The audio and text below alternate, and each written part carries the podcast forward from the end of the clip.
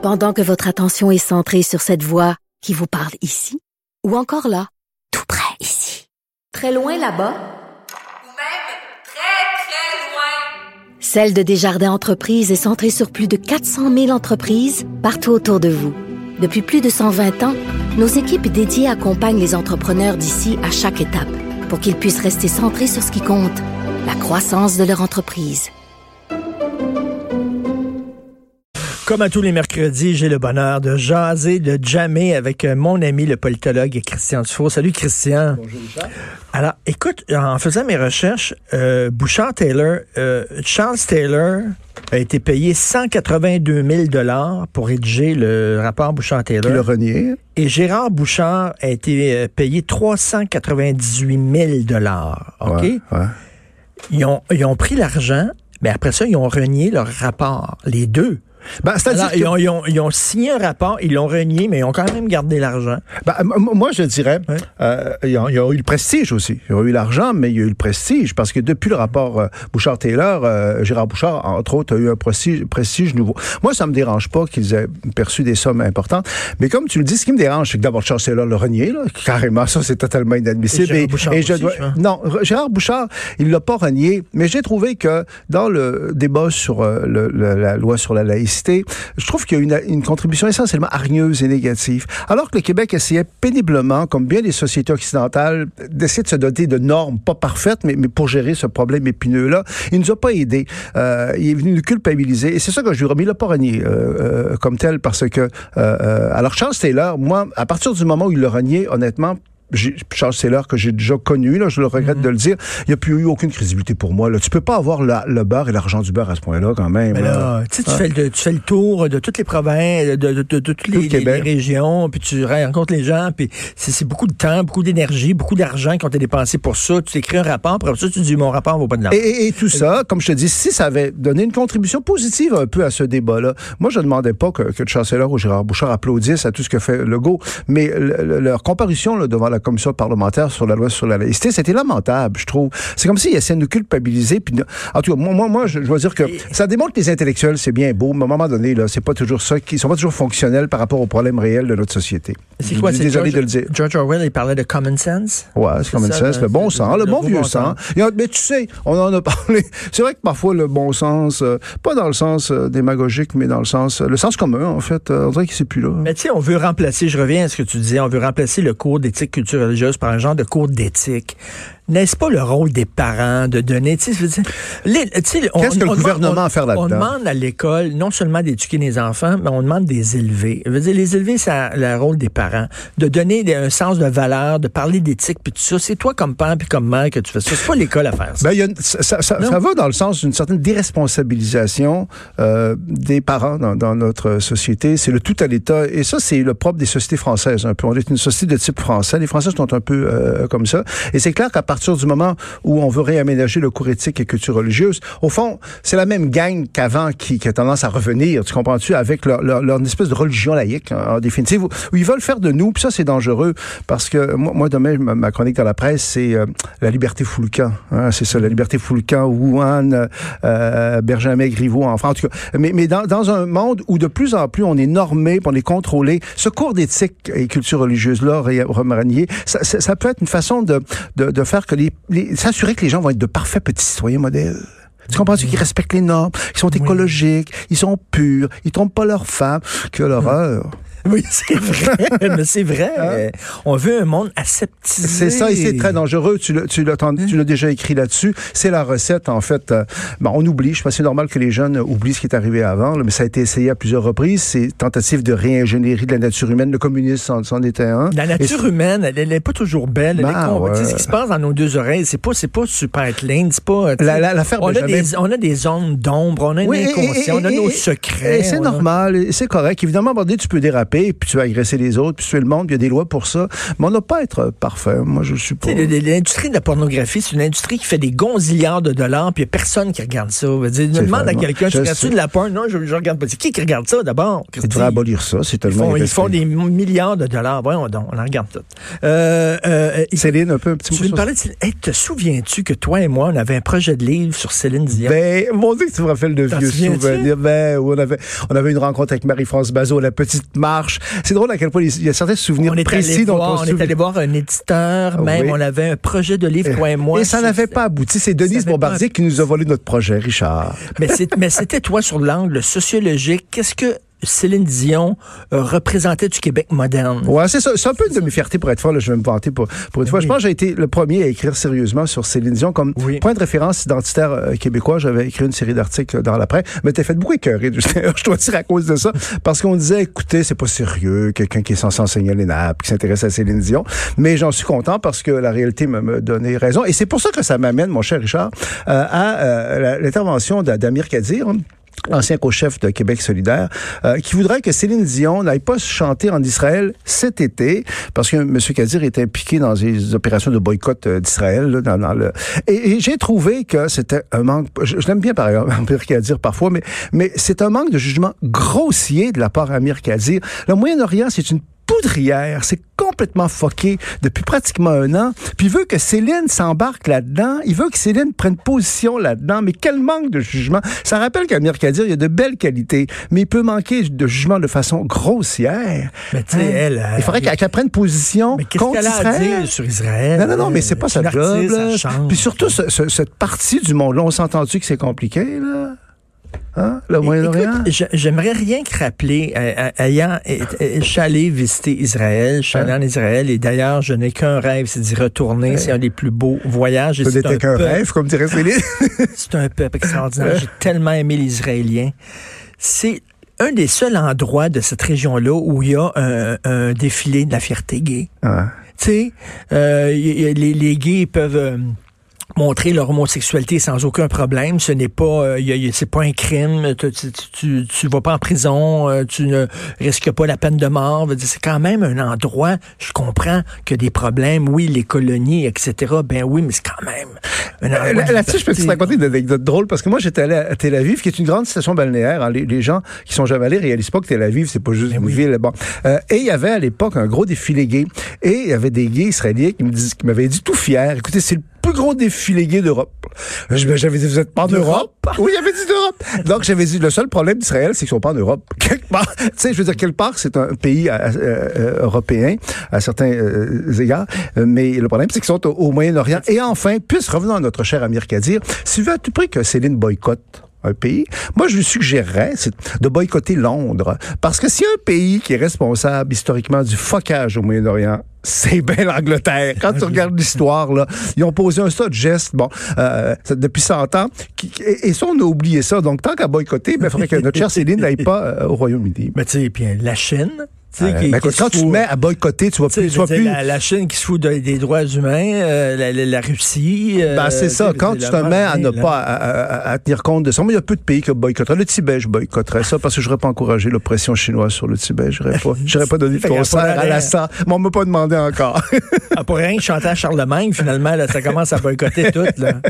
Dire, à un moment donné. non, non, c'est parce que surtout aujourd'hui où, euh, euh, ben, de toute façon, Céline, elle, elle est porteuse d'autre chose. Elle est porteuse du Québec. Elle est porteuse d'amour, de folie, de tout ce que tu veux et qu'elle aille partout dans le monde, y compris à être, mais pas au Tibet. Pas au Moi, Tibet. moi, moi, il y a, il y a- il y a- le signe, le- tu sais, le signe de, de Céline de se taper le Ah, thorax, là.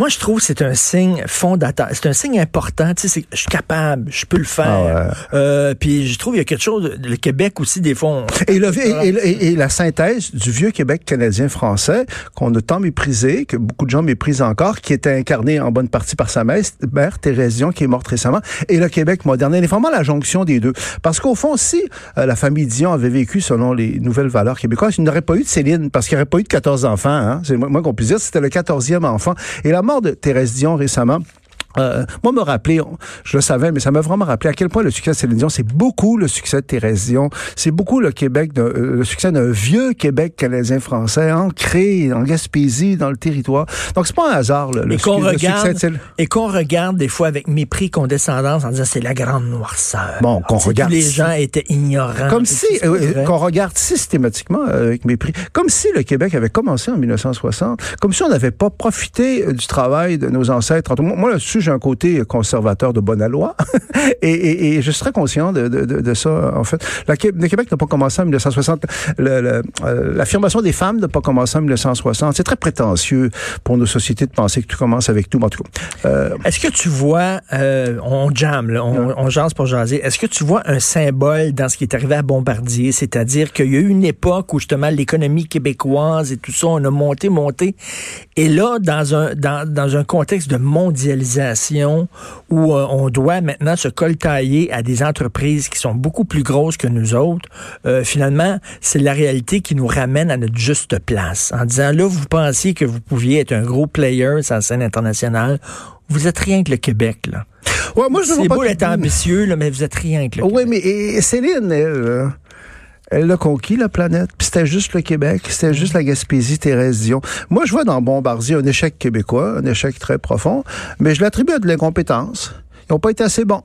Hmm. Euh, euh, L'autre jour, j'étais, j'entendais une entrevue avec euh, M. Bellemare, là, euh, euh, au panel de Patrice Roy, et, et, et j'ai quasiment compris l'échec de Bombardier parce que je trouvais qu'il y avait une telle insensibilité à certaines réalités politiques intuitives. M. Bellemare n'a pas été capable de nous dire euh, que si on lui offrait un bonus en argent, euh, à la fin de l'opération actuelle, qu'elle allait le refuser. Il n'a pas été capable de le dire. Ah ouais. Il a dit, c'est le conseil d'administration qui décide.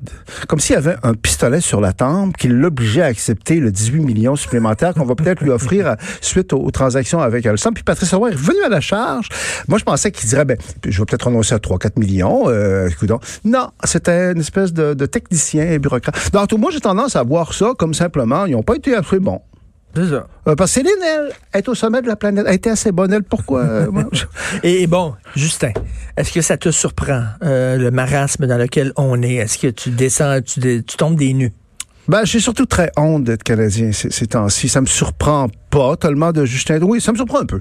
En, fait, au-delà du personnage de Justin Trudeau, là, de l'individu, bon, on a vu euh, lors du dossier SNC-Lavalin ses, ses limites là, de leader dans un contexte de crise, mais que tout le système politique canadien quand un gros pays, le Canada, euh, soit dans l'impuissance totale euh, suite à cette affirmation d'une minorité d'Autochtones, manifestement, qui ne représente pas l'ensemble des Autochtones, qu'on soit essentiellement dans la culpabilité euh, et dans la peur, puis qu'on fasse rien, ça, comme Canadien, j'ai honte, parce que l'idée n'est pas d'envoyer les tanks d'assaut, là, puis de dire à l'armée, euh, aux, policiers, allez-y comme ça, mais c'est comme si le système est incapable de s'affirmer. Euh, le discours de Trudeau hier, il était emblématique euh, d'une certaine euh, bien-pensance où on n'est même pas capable de dire écoutez c'est illégal là, il faudrait que vous réagiez parce qu'il va y avoir des conséquences puis de, que- qu'on s'affirme un peu euh, en, en- termes euh, de pouvoir. Donc moi les bras mentons, mais c'est la recette pour la catastrophe de toute façon parce que le message qu'on envoie euh, à une minorité de gens, c'est continuer à faire du trou parce que de toute façon en face vous avez un tigre de papier, Ben oui. vous avez des, des gens pusillanimes, des gens qui ont pas de couilles, des gens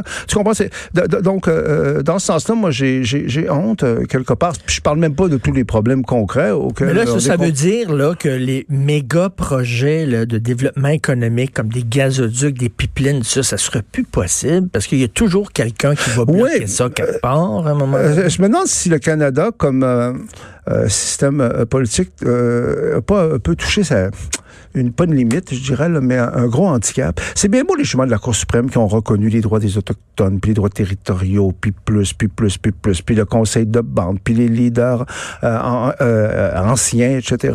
Ben, mais là, c'est comme si on voit ce que ça donne au fil. Ça a donné beaucoup de pouvoir, euh, pas aux Autochtones, euh, à une petite minorité parfois qui représente pas grand-chose, mais qui a le pouvoir de bloquer avec l'appui d'une partie de, des Canadiens qui sont beaucoup dans l'écologie. Non, donc c'est fucké, là, vraiment. euh, Et, et je vois pas. Et, et par rapport à cette crise-là, moi, je pense que deux, dans une crise, il y a deux moments qui sont plus importants les uns que les autres. Il y a le tout début de la crise. Et, et au tout début de la crise, si on avait eu un gouvernement Hum. fonctionnel, si on avait eu un premier ministre, il y avait peut-être possibilité d'intervenir au tout début. C'est comme un feu, tu sais, un feu de forêt qui commence. Là, au Ben tout oui. début, l'éteindre, c'est moins compliqué.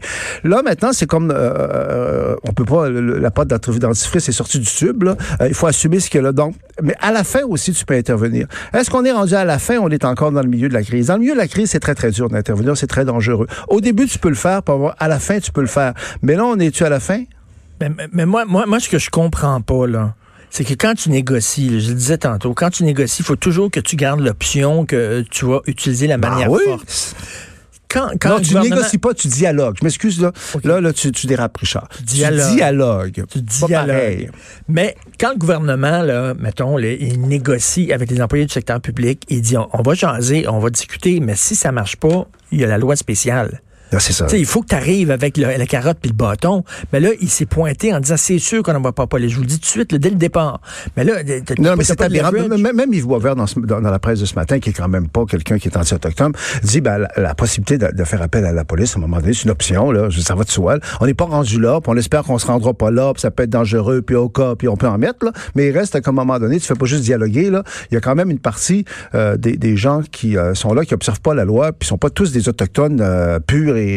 Puis aussi, les, les autochtones, c'est pas juste des saints. Là. En tout cas, tu, tu vois un peu, mais là, la culture politique Oui. canadienne n'est que dans la culpabilité, dans la repentance, et Justin Trudeau incarne ça. C'est c'est vraiment... euh, c'est- moi, ça m'a fait de la peine hier euh, pour le Canada de voir le premier ministre euh, aussi fait, puis incapable d'affirmer. ça Au moins, hier, sa job, c'est d'affirmer quelque chose. Ça prend une dizaine de quelques dizaines de personnes pour mettre le pays à genoux.